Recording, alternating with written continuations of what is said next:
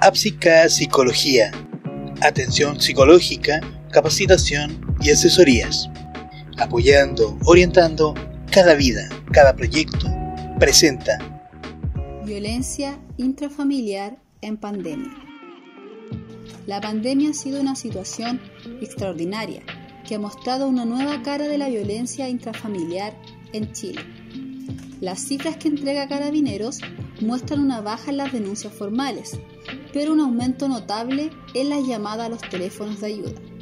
Según documentos de la Organización Mundial de la Salud, la pandemia ha sido una de las causantes del incremento de casos graves de violencia intrafamiliar percibidas por todo el mundo, con la salvedad de que la violencia se ha presentado tanto en parejas hetero como homosexuales, con víctimas tanto femeninas como masculinas y en todo rango de edades, con alta sensibilidad de los casos en lactantes, niñas y niños, personas discapacitadas y de la tercera y cuarta edades. Es incuestionable que la prevalencia de casos describe como más victimizada la mujer parte de una relación heterosexual. Algunas de las causas para comprender este fenómeno son las que describe la Organización Mundial de la Salud. La pandemia ha afectado la convivencia al interior de las familias, dañando tanto a aquellas que ya experimentaban problemas como a las que no. Esto parte de dos causas principales, la pérdida de fuentes laborales y el aumento forzado de las horas de convivencia.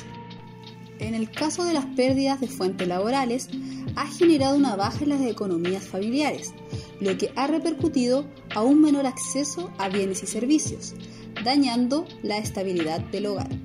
Por otro lado, el aumento de la convivencia ha incrementado la exposición a posibles conflictos, creciendo la probabilidad de malos tratos de todo tipo, físicos, sexuales, psicológicos, económicos, entre otros, tanto hacia la pareja como a hijos e hijas, dañando activamente su salud física como también su salud mental. Como la pandemia ha generado un aislamiento forzado, ha reducido el acceso a todo tipo de redes que antes servían de protección para posibles víctimas. Se frecuenta menos a las familias y personas cercanas, pero también se dispone de menos acceso a las redes de protección, tanto del Estado como de otras organizaciones. Por esto, el poder del agresor o agresora aumenta al convertirse en el administrador tanto de los bienes disponibles como del acceso a las redes, así como de la información, tan clave en nuestro contexto actual. Por todo lo explicado, se comprende el aumento de las cifras que entrega Carabineros de Chile.